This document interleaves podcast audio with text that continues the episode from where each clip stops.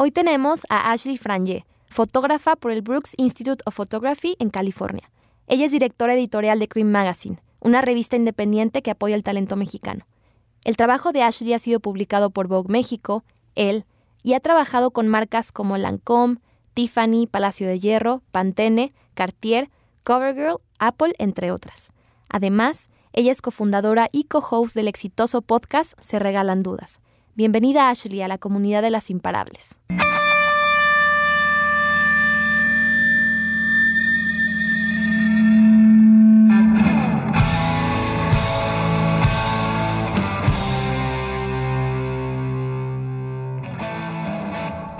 Las Imparables, un espacio donde platicamos con mujeres inspiradoras para conocer todo lo que hay detrás de cada una de ellas, sus éxitos, sus fracasos, sus mayores aprendizajes y lo que las ha llevado a ser quienes son. Aquí hablamos del por qué sí, qué hacer y cómo llegar a ser la mejor versión de ti. Soy Ale Tejeda y este espacio es para todos los que somos apasionados, soñadores, persistentes, que no descansan. Este espacio es para ti que eres imparable. Comenzamos.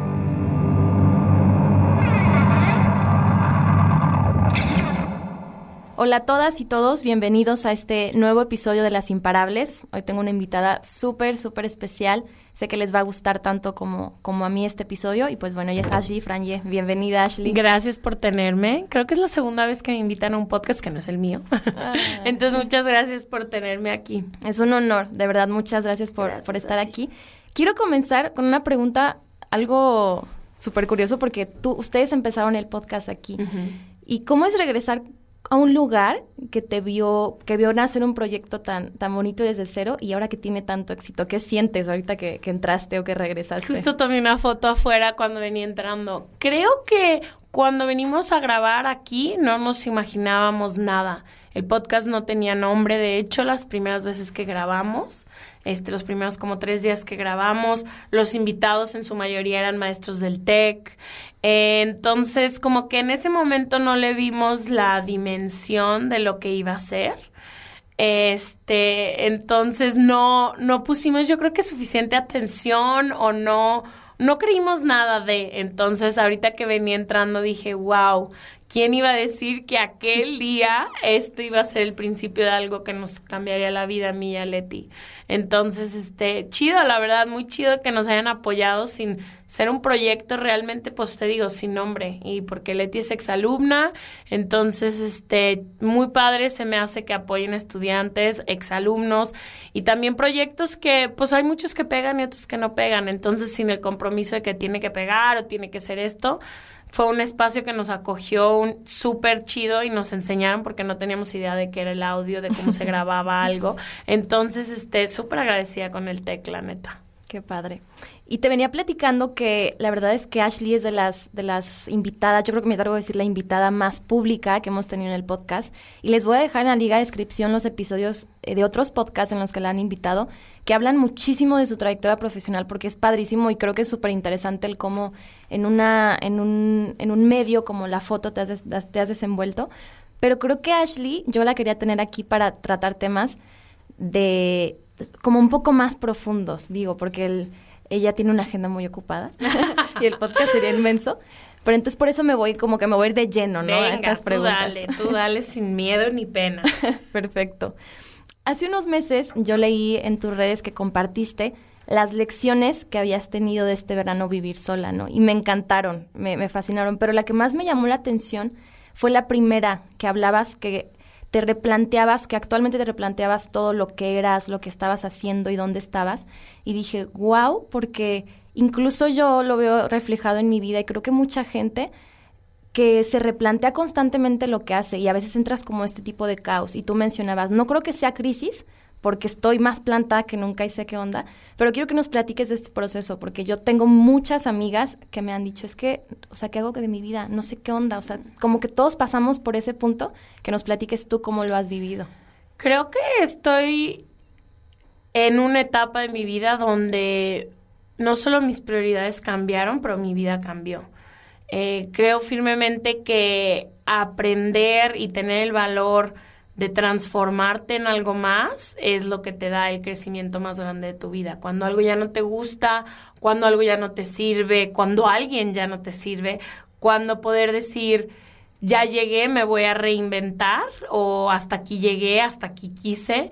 Este valor de poder transformar tu vida a algo completamente diferente es de las cosas más fuertes que puedes hacer y más duras que haces como ser humano, pero también es la que más te trae. Entonces creo que estoy en esa etapa de mi vida, como el aprender a priorizar. Tuve mucho tiempo donde mi vida entera solo fue la foto. Eh, tengo años viviendo lejos de mi familia, entonces mi vida personal siempre un poco en segundo plano, este, muy enfocada siempre en la foto, haciendo todo sola. Y ahora mi vida pues ha cambiado. Se ha introducido un nuevo proyecto que es como es el podcast, pero también una nueva filosofía de vida que es no quiero que mi vida personal sufra a raíz de mi carrera personal. Entonces, de mi carrera profesional. Entonces, ¿cómo voy a balancear ambas y cómo voy a hacer ¿Cómo voy a priorizar mi vida? ¿Y qué es importante ahora que tengo 30 y qué ya no es importante? ¿Qué gente sí voy a cultivar y qué gente le tengo que decir adiós? ¿Qué hábitos? ¿Qué? Entonces como que me encuentro en este punto de mi vida donde siento que estoy transformándome a alguien completamente nuevo. Es la primera vez que trabajo tan en equipo con alguien donde pues tienes que pelotear cosas todo el tiempo y también es la primera vez donde en muchos años donde mi vida personal me encanta, donde tengo un chorro de amigos, donde tengo un chorro de hobbies que no tienen nada que ver con la foto ni con el podcast y creo que ha sido como sumamente transformador replantearme y eso fue lo que hice el verano. Es como un tipo de cuarentena donde estuve muy sola y donde pues hice como listas de prioridades, qué me va a importar ahora y qué ya no me va a importar. Pero crees que fue a raíz de este proceso, ¿no? O sea, si en tus 20, porque también lo, lo mencionabas, en mis 20 fue viajar, fue estar de un lado a otro, fue mucho enfocarme a la profesión, que yo y mi socia y mi hermana que estamos en ese punto, y creo que lo veo en los chavos como de, de, mi, de mi generación, que ahorita estamos como construyendo camino en tu profesión y dejas a un lado a veces tanto tu persona, la gente que te rodea y demás. Entonces, ¿tú crees que fue necesario ese, esta primera parte de esta etapa profesional y luego ya está otra? 100%, o sea, yo crecí en mis 20 con una necesidad muy grande de conocer el mundo, de moverme, de conquistar, tenía este como itch adentro, pero muy, muy intenso. Entonces, realmente mis 20 viví en una maleta, viví en Nueva York mucho tiempo, moviéndome de un lado a otro, mil departamentos, mil amigos, mil trabajos diferentes. Entonces, era un poco nómada. Y mi prioridad en ese entonces era muy diferente y también mi conocimiento y mi experiencia. Entonces, creo que mis 20 fueron, puta, o sea, los que me formaron para ahora en mis 30 escoger otro, otra vida completamente diferente a la que tengo. Si tú me hubieras dicho a los 30 vas a seleccionar solo un viaje al año en lugar de 30 que puedes hacer, no te hubiera creído jamás. O sea, te hubiera dicho, qué esperanzas, me falta conocer toda Latinoamérica, me falta conocer el norte de Asia, o sea, me faltan muchas cosas, pero ya mi prioridad cambió. Entonces, sí, claro, mis 20, híjole, tuve unos 20 muy chidos, muy libres, este, hice un chingo de errores y también tuve un chingo de aventuras y si no hubiera vivido eso, a lo mejor ahorita no te puedo decir, no es como que sepa todo lo que voy a hacer, pero ahora mis prioridades es mucho enraizarme, eh, quedarme en casa, este, cultivar a mis amigos, mis relaciones. Entonces, ahora es diferente a lo que fue en aquel entonces. Ok. Y sobre esta misma como, como línea o tema, también en estas, en estos como aprendizajes nos platicabas del tema de la ansiedad. Y es un tema que yo quería tocar muchísimo porque le, le confesé a, a, mi socia, a mi hermana Mario, que yo cuando empecé el podcast me daba mucha ansiedad a veces entrevistar a las, a las personas, ¿no? O sea, y, y, me relacioné mucho cuando tú, tú mencionabas que, que ibas a ir a una conferencia y no te podías ni salir y era como como este, este lado, uno que lo ve por afuera, yo diría que, wow, el éxito que han tenido con el podcast son increíbles, son súper exitosas, y luego ves la otra cara y dices, es que es como, es como yo, todas las personas vivimos nuestras etapas, nuestra ansiedad, y es un tema muy recurrente y en mucha gente, entonces me encantaría platicar de esto, cómo lo has llevado tú y cómo, cómo lo has sabido como como vivir, porque le, mencionaste una palabra muy como particular, es como mi compañero, mi, mi compañero que siempre está y yo creo que en algún momento siempre va a estar, pero, pero viene, ¿no? En estos momentos de nuestras vidas. O sea, creo que no había podido definir la palabra ansiedad per se hasta que hubo el capítulo del podcast de la ansiedad. Em, siempre he sido una morra muy sensible, siempre he sido muy despierta, eh, me he educado muchísimo por mi cuenta, entonces como que no sé por qué no había entendido bien qué era la ansiedad. Entonces cuando en el podcast tuvimos este tema de ansiedad, eh, dije, tengo toda la vida con este ansiedad. No es como normalmente, hay muchísimos tipos de ansiedad y todo. A raíz del podcast, lo que más me ha dado ansiedad es incorporar algo tan grande a mi vida que yo ya tenía, según yo, muy estructurada, pero pues así es la vida. Pero me ha causado muchísima ansiedad el ser pública. Soy la verdad una persona sumamente privada. Este, no me gusta compartir mucho de mi vida personal en redes sociales. Yo creo que lo que más comparto es en Twitter mis escritos y mi poesía y así, pero normalmente soy muy poco de compartir quién es mi familia, quiénes son mis amigos. Entonces el ser pública pues te pone un poco en una situación muy vulnerable y también en una situación donde no, no me encanta. Entonces sé que viene con el podcast, sé que viene con esta bella comunidad que tenemos y me encanta conocerlos y todo, pero tipo, o sea, el hablar en público no me gusta, o sea, no me gusta, no, no lo disfruto, no es como Leti que lo disfruta, no, para mí es algo que sé que viene y eventualmente lo aprenderé a disfrutar, pero por el momento no lo hago. Entonces, este, ha sido como un permitirme sentir la ansiedad y decir, está bien, o sea, lo voy a tener que hacer de todos modos. este, lo siento, lo veo, gracias a Dios tengo a Leti ahí para apoyarme, porque ella es literalmente para lo que vino al mundo, es para hablar a las masas. Yo me gusta más como lo hacemos en el podcast, que es mucho más, mucho más cerquita, mucho más en, en grupos más chiquitos, pero he estado empezando a disfrutarlo porque no me va a quedar de otra. Entonces, como he lidiado con la ansiedad ha sido mucho un día a la vez. O sea, si yo me pongo a pensar que vamos a hacer un tour de 10 ciudades la semana, el mes, el año que entra, no voy a dormir hoy. Entonces estoy como diciendo, bueno, hoy solo voy a dar la conferencia, ok, muy bien, ya. Ahora voy a hacer, o sea, como llevármelo uno a la vez y no pensar en tan, tan grande, porque entonces no, no me funciona mucho a mí. Y sí, o sea, obviamente el podcast ha despertado o sea, nos estamos sanando también Leti y yo a través del podcast. Entonces ha sido como, fuck, este, pues tengo ansiedad y tengo que lidiar con ella. ¿Cómo me va a acompañar? ¿Va a ser mi motor o va a ser lo que me va a estancar? Entonces estoy llevándomelo un día a la vez. Ok. Ahí voy, ahí voy.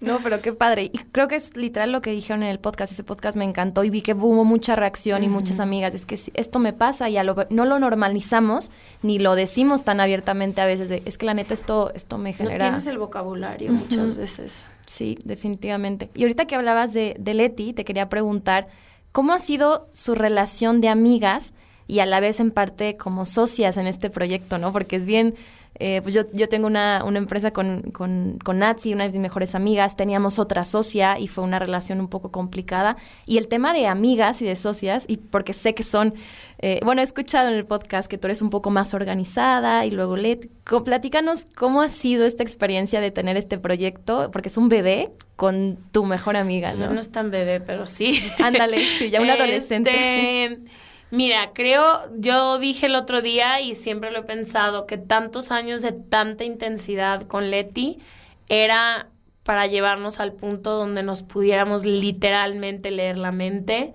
y tener un objetivo en común tan fuerte y tan enfocado y tan preciso las, que las dos lo tenemos, que para eso fuimos amigas tantos años. Realmente creo. Eh, que se ha transformado la amistad, obviamente. O sea, ahora pasamos el 90% de nuestros días.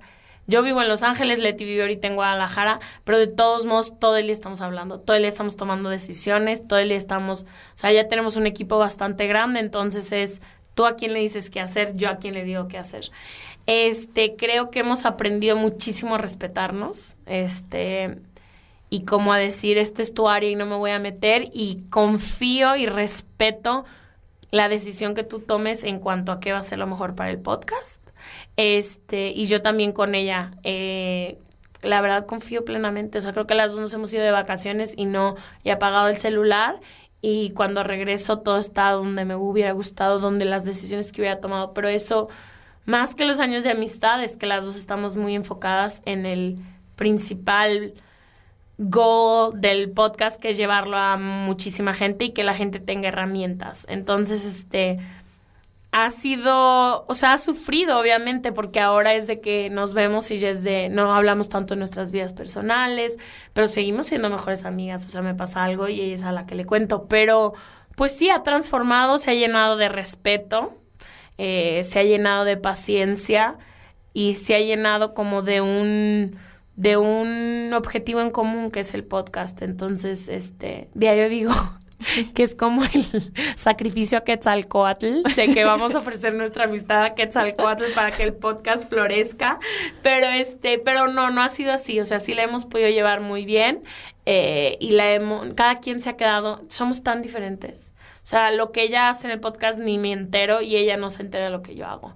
Entonces, este, estamos como muy estructuradas en lo que le toca a cada quien. Ok, yo creo que la clave es eso, ¿no? Como porque también muchas invitadas han platicado, sobre todo empresarias, el tema de los negocios familiares o con la pareja o yo que lo vivo con mis amigas, ¿no? es, un tema que hay dos lados de la moneda. Puede ser muy padre porque es de, esto y puede llevar a un fin en común o puede terminar muy mal, ¿no? El chiste, yo creo, como tú dices, es el respeto, eh, en el caso de las empresas familiares, muchas recomendaban que ya haya hasta institutos, ¿no? Con lineamientos de cómo llevarla, porque es un tema súper complejo. Sí, o sea, creo que como que tienes que estructurarlo muchísimo y entender, a veces somos socias, a veces somos amigas, este, y, y, estructurar muy bien y que cada quien se quede en su área. Obvio comentar, pero yo antes teníamos grupos y todo el mundo comentaba, no, este me gusta más, hasta que dijimos, Leti se va a encargar de esta parte del podcast, yo me voy a encargar de esta. Entonces, en personal, oye, China, no se me hace que esto esté quedando bien, te paso el comentario. Ella decide si lo cambia o no lo cambia. O sea, esa ya es su área, pero como mucho respeto y como muy estructurado que le toca a cada quien ha sido nuestra, nuestra fórmula hasta ahorita. Sí tenía esa, esa duda de, este tema. Y quiero hablar también de un tema que contigo en específico me interesa muchísimo tocar y es el feminismo, porque es un tema que se ha tanto malinterpretado como que no se habla demasiado y me gusta mucho porque tú al ser esta, como comentado, esta figura pública con el podcast, tú y Leti, y sobre todo tú, le pueden dar una voz muy precisa de lo que sí es, porque yo me encuentro con muchas mujeres que dicen, no, es que yo no soy feminista o el feminismo no me representa, todas estas cosas que, que son opiniones y comentarios encontrados. Y quise agarrar un extracto de una, de una carta que le escribiste a tus hijas, que todavía no vienen al mundo, que lo leí y se me puso la piel chinita, de verdad. Mm. Bueno, estaba muy sensible, ya, ya, ya venían esos días, pero de verdad me dieron ganas de llorar porque yo yo también lo sentí, sentía toda esta parte de los feminicidios, de cómo nos juzgamos y demás. Se los voy a dejar a la gente en el, en el, dije? En el Instagram y lo voy a leer. es, era muchísimo y de verdad dije, quiero leer todo, pero dije, quiero leer la parte que, en la que me quiero centrar. Y va así. Ya es como la parte final de la carta. Y dice, a lo que quiero llegar con esta carta es que las cosas en mis tiempos eran poco entusiastas para nosotras. Esto se refiere a que era un tiempo ya, ya futuro. Me preocupaba en las noches traer mujeres a esta tierra. La violencia parecía ir en aumento y las oportunidades menos. Pero así como matorrales en baldíos, nos levantamos. Esto era más que decir que nos sentíamos empoderadas. Yo llegué a este mundo empoderada y me heredé él así. Pero tuvimos que cambiar todo, desde cómo nos veíamos a nosotras mismas hasta cómo veíamos a nuestras hermanas, a las putas, a las monjas, a las mamás solteras, a las que andaban en minifalda y a las que no usó la clave estuvo en apoyarnos a nosotras mismas, en respetarnos, en exigir y gritar juntas, en rodearnos de hombres que nos acompañaran en la lucha, porque ellos eran hermanos y esposos, pero sobre todo padres. Estuvo en dejar de pisarnos y rodearnos de hombres que nos apoyaran. Gritamos juntos lo que fue en aquel entonces el camino para ustedes. Y así un extracto. Entonces, me acuerdo que escribí eso. No, no, no. Y, y, está hermoso y quería centrarme y que platicáramos de esto. ¿Cómo y porque siento que es lo, un poco lo que tú estás haciendo con este podcast y conmigo, apoyarnos entre nosotras, dejar de criticarnos. Y me encantaría que platiques más de qué se te viene a la mente y de este tema que, que, toque en específico. Para empezar, creo que no soy experta en ningún tema del feminismo y no lo he estudiado teóricamente eh, como sé que debería. Em, de repente ahí me regañan porque uso algunos términos mal, unas mm, lenguaje inclusivo. lenguaje inclusivo, que tratamos de que todo el lenguaje sea inclusivo, pero sobre todo el feminismo, sé que las que están como al frente del, del movimiento feminista a veces siento que se les olvida incluir a todas las mujeres que no estamos tan educadas sobre el tema, que no entendemos de tecnicismos, sino que realmente para empezar, creo que el feminismo nos va a liberar a todos. La quote no es mía, alguien más la dijo, pero cuando lo leí dije, wow, sí es cierto, el feminismo es simplemente que tanto hombres y mujeres y cualquier tipo que sea tu, tu género, partamos sobre la misma línea y tengamos las mismas oportunidades. Eh, como dije, yo realmente nací empoderada, tengo un papá sumamente feminista, sé que muchos dicen que el hombre no puede ser feminista, pero mi padre realmente me dio las mismas oportunidades que a mi hermano. Eh, para cuando me di cuenta que, que, había un mundo desigual, ya era bastante tarde, o sea, ya...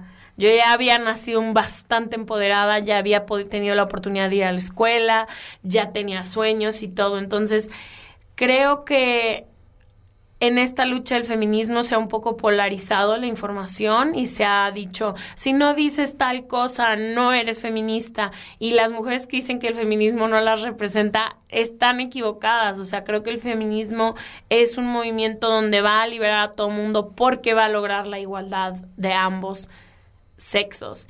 Este... Es, es, un tema complicado, lo entiendo, todas las revoluciones son complicadas, todos los cambios son súper complicados, pero Creo también que, que el ejemplo arrasa y creo también que no puede existir un feminismo si yo vengo ahorita y te pisoteo y salgo y digo vivan las mujeres, o sea, eso no no concuerda una con la otra y no pone el ladrillo que nos toca a cada una. Entonces, creo que tiene que ser empezar como todo, tiene que empezar en casa, tiene que empezar en educar a niños que sean feministas y a mujeres que sean feministas, educarlos iguales, este creer en que ambos son iguales y después sacarlo a tu círculo, cómo tratas a tus amigas, cómo juzgas a tus amigas, cómo juzgas a tus hermanas y después creo que puedes es el movimiento. Claro, no, te identificas con el feminismo. Bueno, gracias a ellas manejas, votas, este, tienes eh, seguro, eh, educación y demás. Entonces creo que hay muchísima información polarizada y a lo mejor a la gente le da miedo porque es un tema como no sé, es un poco peleado. Entonces, este, hablamos en el TEC hace poquito sobre, en el foro de He for She, y yo dije, si tú entiendes el feminismo, si tú estás en una posición donde puedes entender estos conceptos con ejemplos y lenguaje simple, es tu responsabilidad educar a los de al lado. Entonces, creo que al menos a mí, mi, mi parte del feminismo ha sido híjole, tratar a las mujeres, no juzgar a las mujeres este, que tengo a mi alrededor, eh, cuando estoy en una situación de poder donde puedo lograr la, la, igualdad entre la cantidad de hombres que trabajan para mí con la cantidad de mujeres que trabajan para mí, lo hago. Este, y son cosas muchísimo más simples de las que llegamos a creer. Y también creo que cuando el hombre, cuando todos entendamos que que los estereotipos de lo que es un hombre y lo que es una mujer nos están asfixiando tanto al hombre, o sea, obviamente el hombre se suicida más que la mujer. La posición del hombre también se tiene que reestructurar. Este, lo único que no estoy en acuerdo es como un poco el feminismo conveniente que sí soy libre, sí soy todo, pero a ti te toca pagar todo, pero tú solo eres el proveedor, pero yo educo a los niños, tú no te metas. Eso es a mí lo que me conflictúa y creo que no lo juzgo porque entiendo otra vez, son temas de educación y como a cada uno nos llegó la info, pero creo que mm, está dentro de cada una de nosotras reestructurar a ambos. Para que nosotras nos reestructuremos, ellos se tienen que reestructurar, todos nos tenemos que reestructurar. Entonces, creo que el feminismo sí creo que nos va a liberar a todos, nos quita la etiqueta enorme como mujeres que ya hemos llevado por siglos, pero también le quita al hombre millón, peso más peso que también lleva. Entonces, Ojalá y mis hijas crezcan en esa época que en la que hablaba en mi carta, pero, o sea, si no sucede a nivel mundial, va a suceder a nivel mi casa, que es el mundo de cada uno, entonces lo haría más así. Y creo que es la responsabilidad de todo el mundo educarnos y qué ha hecho el feminismo por ti y qué cómo puede ser desde tu trinchera. Sé que no todas quieren ir a marchar a las calles de México, chidísimo, pero entonces desde tu trinchera, ¿qué estás haciendo para apoyar el movimiento que te ha dado tanta libertad? Totalmente, sí, y es, es que esta carta estuvo brutal por lo mismo. Yo lo, leí tantas cosas y me gustó esta parte de, de, inclusión, ¿no? Porque a veces creen o creemos que el feminismo es nada más las mujeres y erróneo, necesitamos ambas partes. Y tú mencionabas mucho a tu papá, me, me, encantó la parte de tus, de, de, tus hermanos, de cómo necesitamos otros hombres para, para esta misma lucha. Entonces, se las, se las voy a poner porque es, es algo increíble. Y dentro de este mismo texto también mencionabas, y ahorita lo, lo, hiciste, la parte de las mujeres, que también decías que tú eras quien eras por las mujeres que habías conocido y que todas las que te faltaban por conocer y que estabas segura que habían sido hermosas contigo. ¿Cómo, cómo ha jugado este, este papel? Que yo un poco lo conozco también por el podcast que has platicado de tu mamá, de tus amigas, de Leti, de todo el apoyo que has recibido, pero ¿cómo ha sido tú, cómo crees que sido el papel tuyo siendo mujer y, rodeándote con las mujeres que están a tu lado. Total, al final del día somos de quien nos rodeamos. Entonces he sido sumamente afortunada o he elegido muy bien, no sé cuál sea, eh, las mujeres que me han rodeado. Número uno, vengo de mamá súper leona, mamá súper luchona, este, y también de abuelas con historias sumamente complicadas que han hecho lo mejor que han podido con lo que han tenido y además he seleccionado a gente, tengo amigas preciosas y de todo tipo, o sea, tengo amigas que son de tiempo completo, mamás que las admiro infinitamente porque están educando a hijos preciosos y conscientes. mujeres que no quieren ser mamás. Tengo mujeres muy diversas en mi vida.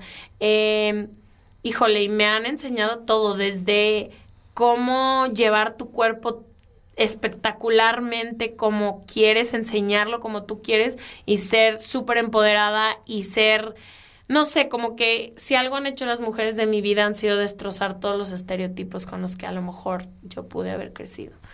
Eh, y son todo, me han enseñado muchísimo, me han arropado un chorro. Eh, ahora que vivo en Los Ángeles, tengo amigas que han transformado mi vida, o sea, John, Eugenia, Tamara, o sea, todas mis amigas han y solo de observarlas, o sea, no es como que se sienten conmigo y me quieran enseñar, simple hecho de, observarlas, de sentarme con gente como Kelly, Tyler, que son amigas mías que crecieron en Estados Unidos, que no entienden mi cultura mexicana, ha sido lo más enriquecedor de mi vida. Mi hermana, pues, que te digo, mi maestra más grande, pero ha venido de una relación muy recíproca donde ellas han aceptado quién soy y yo aceptar quiénes son ellas y cómo viven su feminidad y cómo viven el ser mujer y de cada una es muy particular.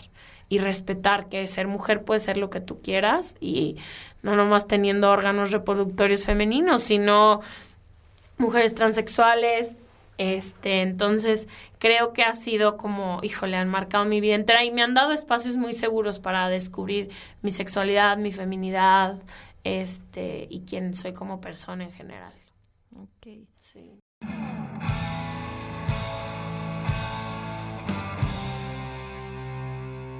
Hola Imparable, soy Ale y en menos de un minuto regresamos con el episodio. Si escuchas Las Imparables estoy segura que eres una mujer que quiere crecer de manera profesional y personal. Quieres que tu impacto sea mayor en cualquier industria, trabajo o cargo que ejerzas. Sabes que tienes todo el potencial para llegar a ser todo eso que deseas. Es por eso que quiero invitarte a nuestra comunidad online y offline de Las Imparables. Somos una hermandad de mujeres que se apoyan, se inspiran y crecen juntas. Esto lo hacemos a través de capacitaciones con expertas, dinámicas en comunidad, mentorías con mujeres imparables, nuestra biblioteca digital de contenidos y más. Te quiero invitar a que te des permiso de volverte imparable y que nos des la oportunidad de acompañarte en ese camino. Entra a lasimparables.com diagonal comunidad para saber más o entra al link de la descripción del episodio. Sé que me escuchas de muchos lugares en el mundo y te tengo una noticia. Me encantará tener una embajadora imparable en tu país. Me encantará tenerte a ti que me escuchas como embajadora de tu ciudad. Gracias por estar aquí y volvemos con el episodio. Y hablando sobre esto también, eh, tú, yo creo, y es la razón por la que estás aquí, que tú, también tienes cierto compromiso y lo veo mucho en las invitadas que vienen, porque digo, a lo mejor les habla esta niña por, por Instagram, que fue en tu caso, ¿no? Que ahorita voy a platicar la historia, que a lo mejor tú no te acuerdas, que tú inspiraste muchísimo este podcast y digo, wow, que vienen, que me dan su tiempo, que están aquí. Y yo creo, pero ahorita tú me platicarás más de eso, que tienen también cierto compromiso en decir, ok, si eso es un proyecto o le voy a hablar a chicas, adelante voy y doy de mi tiempo, ¿no? Y creo que muchas de, de ustedes que vienen tienen esta alma de compartir de que la chica de al lado no es mi competencia, de que este proyecto no, o sea, hay espacio para todos, ¿no? Y puedo compartir mi tiempo y puedo dar.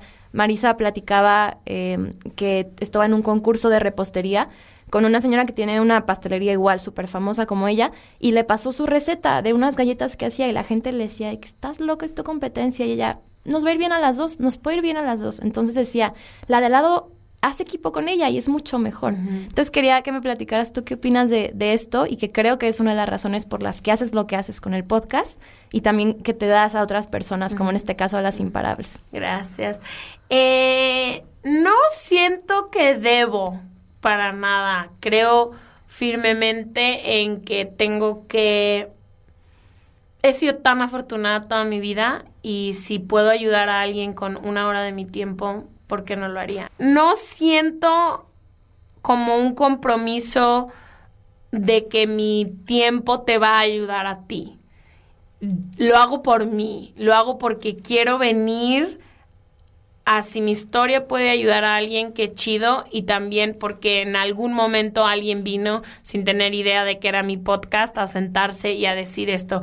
Y también porque creo, como tú dices, creo que hay para todo mundo, o sea, no nos escriben, puedes imaginarte, 100 mil podcasts y todo el mundo de que, wow, ánimo, si se puede, es un chorro de chamba, pero claro, dale. Este, y creo que hay para todo mundo. Creo que lo que hace nuestro podcast somos Leti y yo, y, y, y muy, o sea, y no se puede recriar eso. Entonces no, no siento como que, ay, no, no inviten a la del podcast de allá porque no nos va. Al revés, Creo que las dos hemos tratado de ir a los mayores podcasts que nos invitan. Y por el simple hecho, porque uno, creo en el poder del audio muchísimo y en el poder de contar tu historia. Y dos, porque si mi hora que voy a no regalar, a dar o a utilizar en este espacio sirve para algo, para que a lo mejor tu proyecto sea mejor o alguien que esté escuchando vaya mejor o así, híjole, la que gana soy yo, no tú. Entonces, este, no siento que te debo así como, o no a ti, pero en general no siento como que ahora que yo me va muy bien mi podcast, debo dar 50 horas. No, pero sí creo muchísimo en este team playing y que si te va bien a ti, me va bien a mí, y si me va bien a mí, me va bien a ti. Entonces, creo mucho en el, en el colectivo, en el bien colectivo y como en el en el que hay que dar no lo que te sobra, sino lo que tienes. Entonces, si tengo una hora que puedo utilizarla para hablar de esto, por, no, lo, haré, lo haré hasta que me permita mi agenda hasta el final de los tiempos. Sí. Ok, muchas gracias. A y, ti. y que justo quería, ya para pasar otras, las preguntas uh -huh. que les hago a todas las invitadas, quería contar esta anécdota porque le, le platiqué a mi hermana el otro día el, eh, tenía la idea del podcast, ¿no? Y la tenía como mucho, mucho aquí en la mente, no me animaba y demás.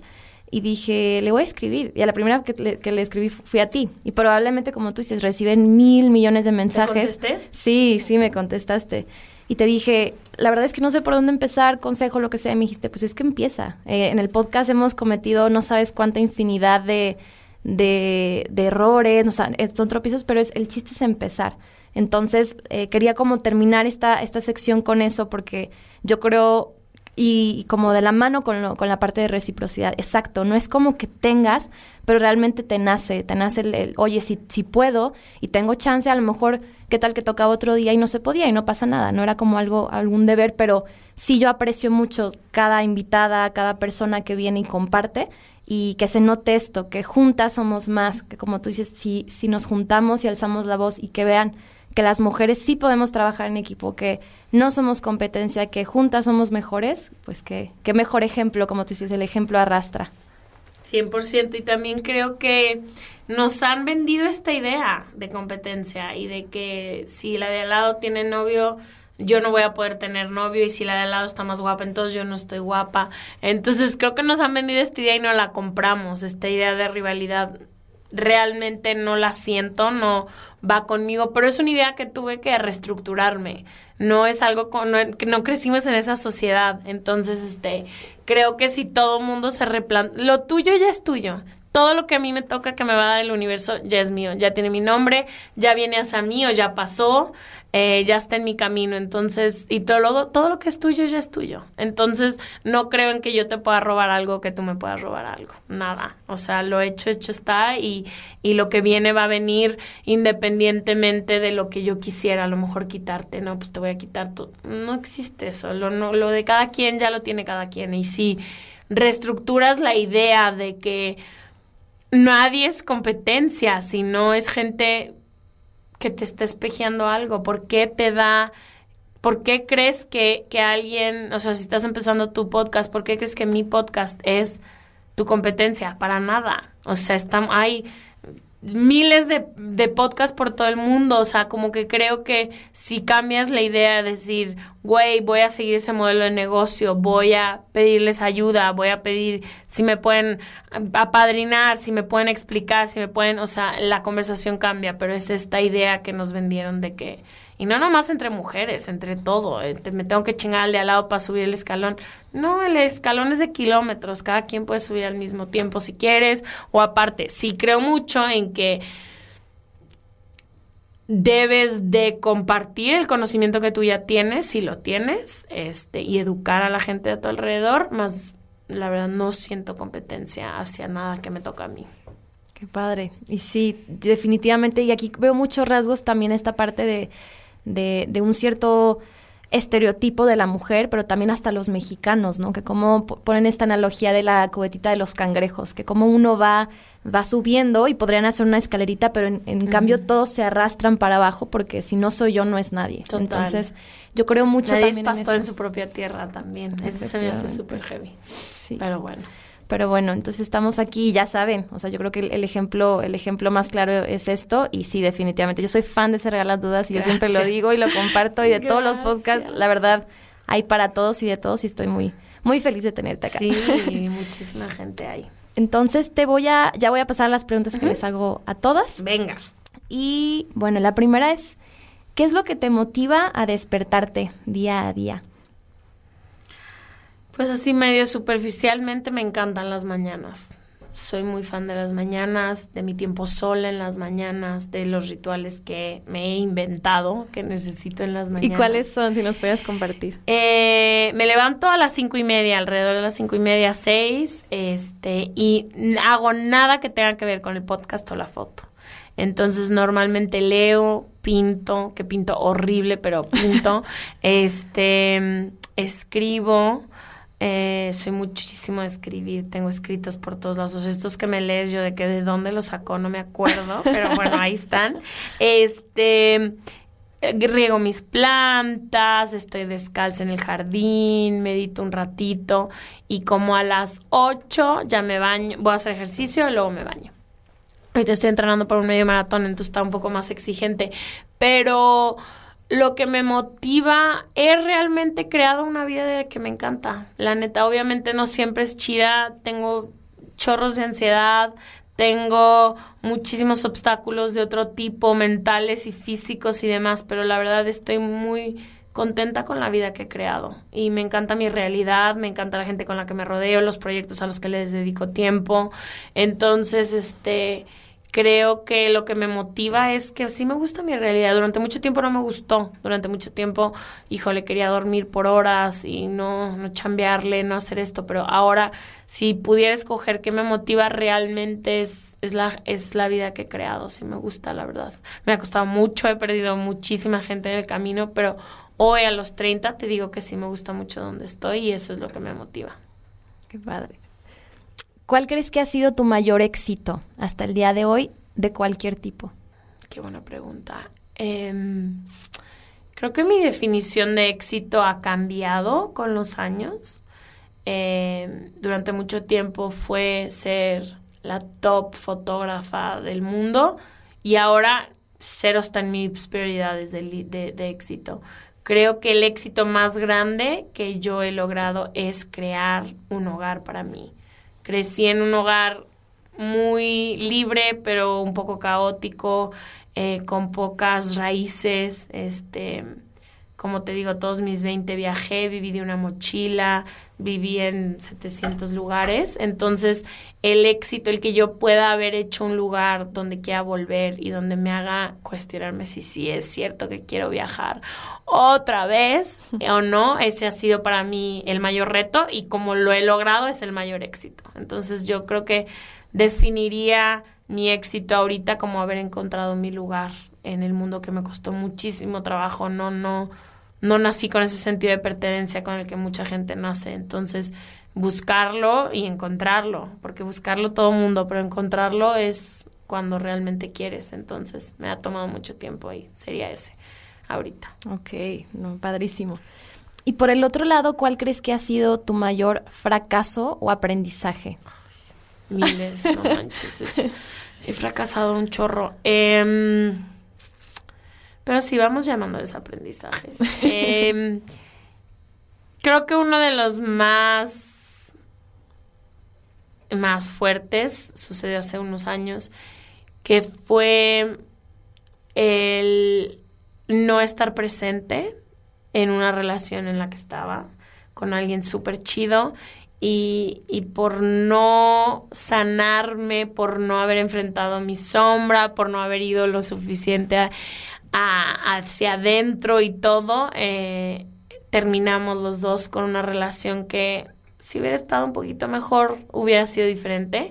Entonces, no en específico la relación, sino el haber evitado durante mucho tiempo realmente lo que tenía que trabajar y como trabajarlo siempre por encimita y no meterme hacia adentro. Y otra cosa sería, ay, fui súper juzgona y súper ruda con mi familia, sobre todo con mis papás.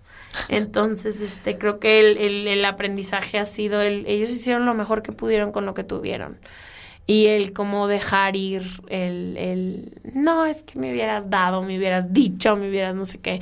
Entonces juzgué un chorro a mi mamá y a mi papá de chica, sobre todo a mi madre, que sé que está oyendo esto. Em, pero sí, yo creo que ese también ha sido como un error que creo, obvio, todo pasa por algo y ahora lo entiendo y lo veo y, y nuestra relación no estaría donde estuviera si no hubiera yo sido la Herodes casi casi, pero este, ese yo creo que me hubiera gustado podido evitármelo. Y me identifico, fíjate, porque yo también en, en, cierta etapa, en mi adolescencia igual, con mis papás fui, fui muy dura con mi mamá, a veces con mis hermanas, que sabes que te sacan el tapón. El, escuché el episodio de ayer y, y platicabas de que con tu hermana, que también sientes que a veces había sido muy dura con ella, ¿no? Y yo a veces con, con Vali y Sofía digo, que qué gacha soy, pero digo, el tiempo te te, enseña y madura. que comer Exacto. Pero qué padre. Yo creo que mucha gente se puede identificar con esta parte. Eh, ¿Algún libro, película o documental favorito que nos quieras recomendar? De libro yo ya sé cuál vas a decir, porque también lo leí y me encantó. De, de, libro tengo como un fetiche por un tipo de libros que son todos la literatura este, hispanoamericana de autores que estén vivos. Estoy como traumada con eso en español. Eh, pero Laura Restrepo es mi top. Delirio. Delirio es mi top. Acabo de leer su nuevo de Pecado y me dejó con la boca abierta. Eh, y más porque es el mejor libro del mundo, es porque me hubiera encantado escribirlo a mí, me hubiera fascinado. Pero yo creo que sería eso, Delirio de Laura Restrepo marcó mi vida en formas muy cañonas de cómo lo que yo quería leer, gracias a ella solo leo eso. He tratado de leer otras cosas, pero soy medio mala. O sea, ahorita estoy leyendo Sapiens y me cuesta mucho. Eh, pero ese Delirio de Laura Restrepo Películas, la neta, no veo tele. Ni películas, ni me gusta ir al cine. Ni net, o sea, nada, pues. Sí veo Big Game of Thrones. Este, porque salía con un niño y vimos Game of Thrones. Este, pero no no, no soy de tele, no soy de tele, no tengo tele en mi casa, entonces si lo es, lo es, lo veo en la compu, veo Grey's Anatomy, pero eso es desde el 1990. Eh, pero películas últimamente que he visto, yo creo que de las más visualmente hermosas que vi simplemente por eso fue Call Me By Your Name, que me encantó. Eh, Blue's the Warmest Color eh, todo todos de gays y lesbianas. Pero son hermosas, véanlas. Este. ¿Qué otra película? Creo que esas, la verdad no, no veo. O sea, Game of Thrones se me hizo espectacular, pero no. No la he visto porque estoy segura que si la empiezo a ver me voy a te clavar. vas a clavar Sí. horas. Yo la reví y vi los episodios y escuchaba los podcasts de teorías. O sea, es todo un culto enorme y, y chido. La neta sí está padre. Si te gusta todo lo de fantasía tipo Harry Potter y eso, vale la pena. Yo creo que en un chance que, que ya, ya sea vacaciones o algo, porque yo soy de las que me clavo, o sea, de que lo- los voy a ver todos y de una, entonces digo, Ya no. tienes ahí las 12 temporadas, creo que son o 7, no me acuerdo cuántas son. Pero sí, perfecto. Y documental. Voy a decir uno.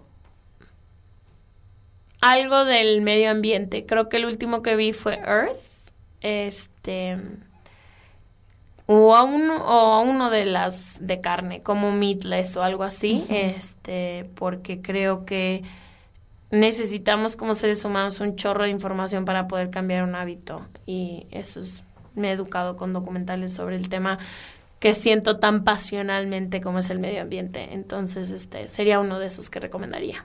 El, el de Earth es uno que está en Netflix que te muestra eh, paisajes y animales hermosos. Te, muestra paisajes y animales.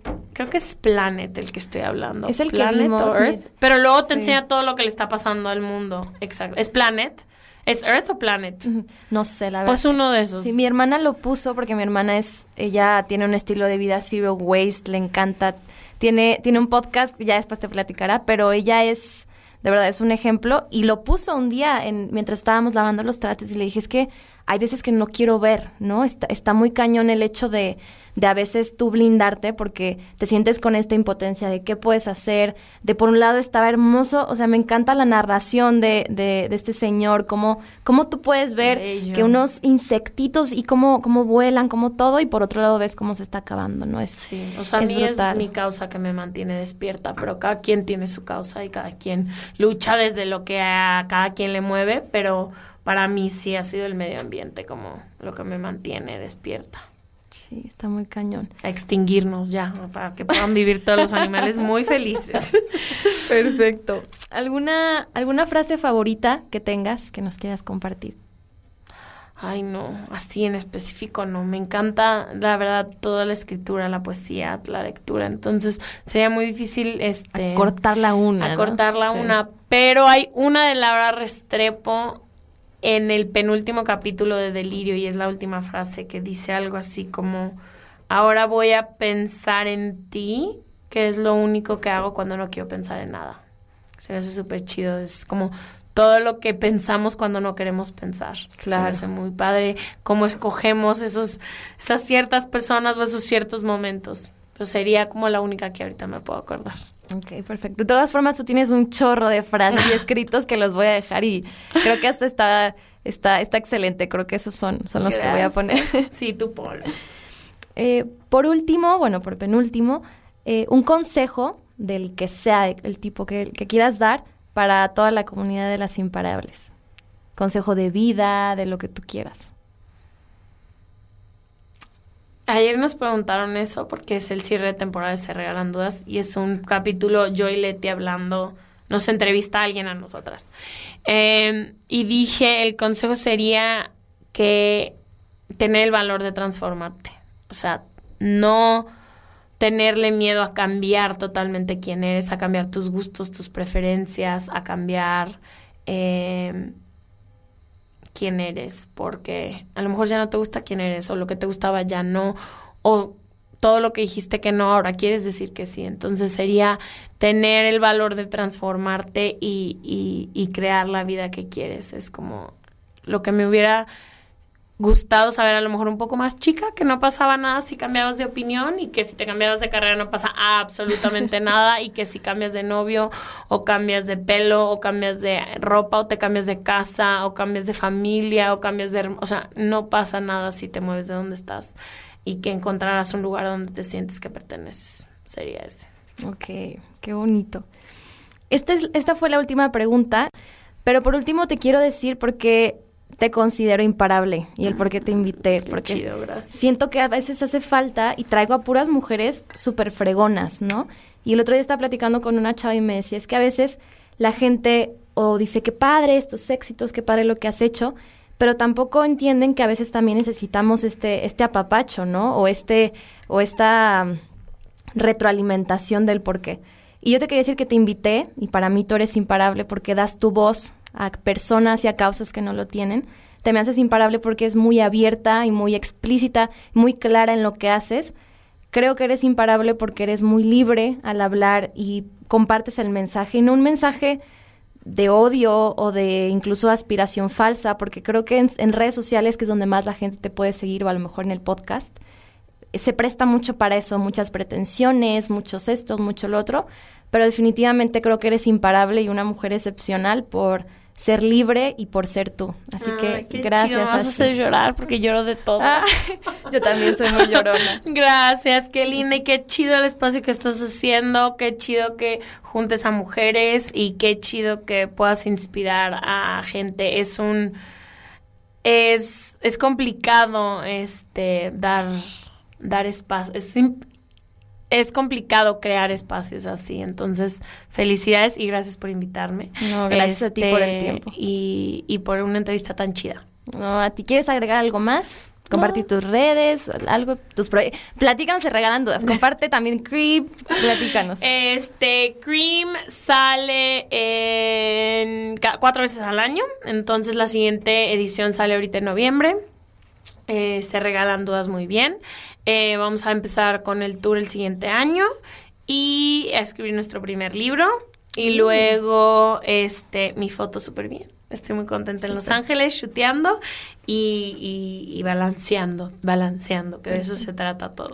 Ashley Franje, en ah, ah, Twitter y en Instagram. En Twitter y en Instagram estoy como arroba Ashley Franje, que es A-S-H-L-E-Y-F-R-A-N-G-I-E. Súper bien que nadie me sabe escribir mi nombre. ahí lo doy. Bueno, muchísimas gracias. A ti, Ashley, gracias por estar aquí y bueno, un, honor. A ti, gracias. Bye, nos vemos el próximo lunes.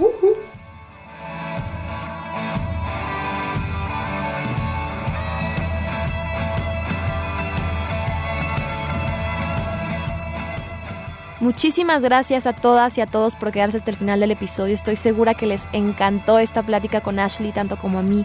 Soy muy fan de su trabajo y de su podcast. Pueden seguirla sin Se Regalan Dudas si no lo conocen. Y pues gracias por quedarse hasta el final del episodio. Nosotros somos Las Imparables, es una producción de Sinapsis Radio. Gracias Marius Kanga en los controles. Y nos pueden seguir en Instagram como Las Imparables Podcast, www.lasimparables.com y nos vemos el siguiente lunes. Si les gustó este episodio, compártanlo en sus redes sociales, compártanlo a sus amigas y amigos lo que hacemos para poder inspirar a más. Bye.